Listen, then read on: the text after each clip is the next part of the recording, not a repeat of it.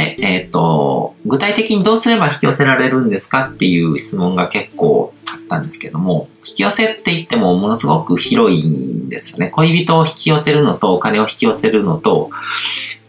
まあ、本質的には同じメカニズムが働くけども、本質的にはっていうのはさっきのこう神様に委ねるっていう感覚ですね。でも実際は全く別のことをやって引き寄せてるんですね。お金を引き寄せるのと、恋人を引き寄せるのって全然、まあ、例えば、まあ、インターネットを使ったりとかすればどっちも引き寄せることができるとも言えるけども、でも、あのー、具体的なやり方の部分で見ると、こう、結構違うわけじゃないですか。うん、望む人を引き寄せる方法と、とにかくお金をこう引き寄せるお金を生み出す方法っていうのは、実務レベルで見ると結構違う。で、引き寄せの法則にハマってる人って全てにおいて引き寄せの法則だけで引き寄せようと考えるんですよ。で、引き寄せの法則を活用するっていうのは戦略なんですね。人生の中の。で、戦略だけがあって、具体的な戦術とか作戦がないんですよ。うん、で、戦術とか作戦っていうのは具体的なノウハウとかそういうものにあたって、実際に引き寄せるためには、そういうノウハウとかを使って何かしら実務を進めていく遂行っていうのが必要なわけですよね。うん。で、望むことを引き寄せながら生きてる人を見ると、みんな実務能力が高いんですね。実務能力が高いか、本人が実務能力が高いか、もしくは実務能力が高い人と仲がいいんですよ。だから繋がって関係性があると。自分自身がビジネスとかお金儲けの達人だったりとか、そういうビジネスが上手い人とか、投資が上手い人とかとすごく仲が良かったりとかすると、お金は引き寄せやすくなるわけですよね。でもそういう実務的な部分とのつながりがないと引き寄せられないんですよ。引き寄せの法則をこう活用しようっていうものだけがあって、でも実際にこうお金に関わるようなこうビジネスをやってる人とかを知らないし、自分もビジネスのやり方知らないしとかだと、あの、無理ですよね。うん。引き寄せの法則だけ知っておけば、宝くじとかが当たってお金が引き寄せられるっていう考え方は、あの、もう、この段階までこのアカデミーの動画見てくれる人には歯に歯に衣着せず言っちゃうんですけども、あの、100%嘘ですね。うん。って考えた方がいいですね。うん。だからもしこういうこう魔法みたいなこと起こるんですよみたいなロジックの通らない話を持ってくる人には注意した方がいいですね。右が通るかどうかを判断できる程度に実務に通じていることも重要で、例えば宝くじをこう引き寄せの法則によって自由に当てられるとかっていうのは嘘だって多分わかると思うんですけども、例えば、うん、カジノとかでお金をいくらでも儲けられるっていうのは、実は、あの、マネーロンダリングの手法として実際にあり得る話なので、カジノって全部こう、国営のカジノとかだと、あの、全部こう、コンピューターでコントロールできたりとかするので、だからそういうので、こう、こっそりお金を流したりとか、そういうことにつな、あの、使われたりとかもするので、だからそこを引き寄せの法則といえば、引き寄せの法則と言えないこともないので、そういう人たちと繋がって仲良くなってたら、そういうところでお金を引き寄せるっていうこともできるので、嘘ではないとわかるんですけども、でもそういうことを見抜くためにも、やっぱりそういう情報を知ってないとダメなわけじゃないですか。うんなんか結局、情報リテラシーを高めて嘘か本当かを見抜く目を養うっていうことが一番大事だと思いますね。で、まあ、ただ、引き寄せが好きな人っていうのは悪いことが起こっても都合よく解釈するのがうまいので、そういう人はそれで幸せに生きられるので、問題はないとも言えるんですね。どういう信念体系で生きるのかっていうのは、その人の自由なので何を選ぶのかは。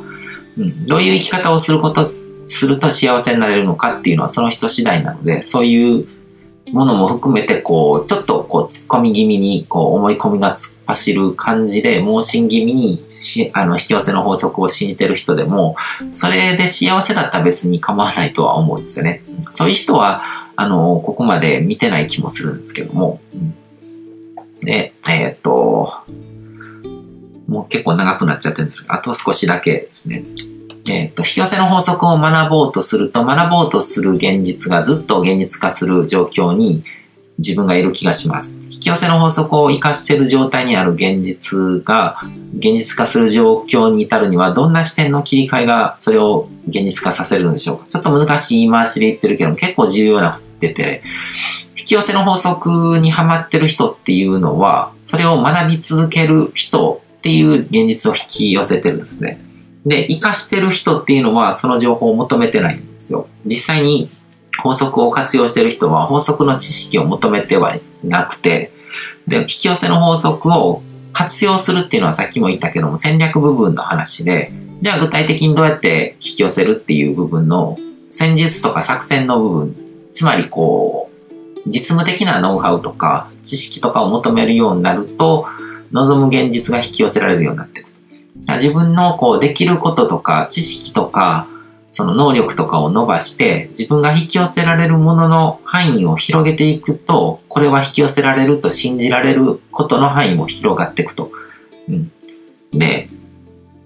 さっきも言ったけどもそれだとなんかこうただ行動してる行動して何かをこう現実化してるから普通じゃんって思う人もいるかもしれないけどもちゃんとこうゴールを設定することによっ、いろんなものがつながりやすくなって、実際にこう、ネットワークを活かせるようになるので、魔法に見えるようなことも起こると。うん、で、あのー、引き寄せにハマる人はなんか本当にこう、それだと行動して手に入れるだけだから普通じゃんって思って、こう、実務的なものとかに目が向かないんですよね。それだと普通だから私は引き寄せで、魔法であの、いろんなものを引き寄せながら生きるみたいな、うん、みたいに考えて、あのそういう魔法がないっていうことを認めたくないと。だから延々と、こう、引き寄せの法則には何かまだ自分の知らない秘密があるんじゃないかって考えてしまって、それを求め続けるんですね。で聖杯を求めるっていうのと同じですね。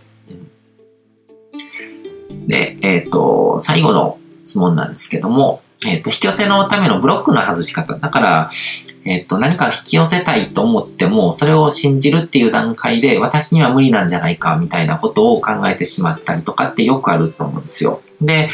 例えば恋愛相手を引き寄せたいけども、私はこう、今もう何歳だからみたいな年齢のブロックとか、そういうのでもなんかこう、素直にこれを自分が手に入れることができるっていうことを信じられないっていうことが起こりがちなんですけども、あの、一番、あの、いいのは、現実の中でそれを実現している具体例を探すと。だから自分が、例えば、あの、もう40代、50代だけども、なんかパートナーを見つけたいとかって考えてるんだったら、40代、50代ですごく素敵なパートナーと出会って幸せになってる人を探す。で、そういう人の情報収集をしたり、そういう人と会いに行って実際話を聞いたりするうちに、それが、あ、当たり前の感覚になってくると。うん。じゃあ信じられるようになっていくと。だから知識をインプットすること、具体例を探して知識をインプットすることで、それが当たり前のこととして信じられるようになるし、別に、その、自分の年齢は恥ずかしいと思ってたけども、そうじゃないっていうことが分かってくると。感覚が変わってくると。そうなると、こう、潜在意識レベルで変化が起こってるので、あの、物事が進みやすくなるっていうのはありますね。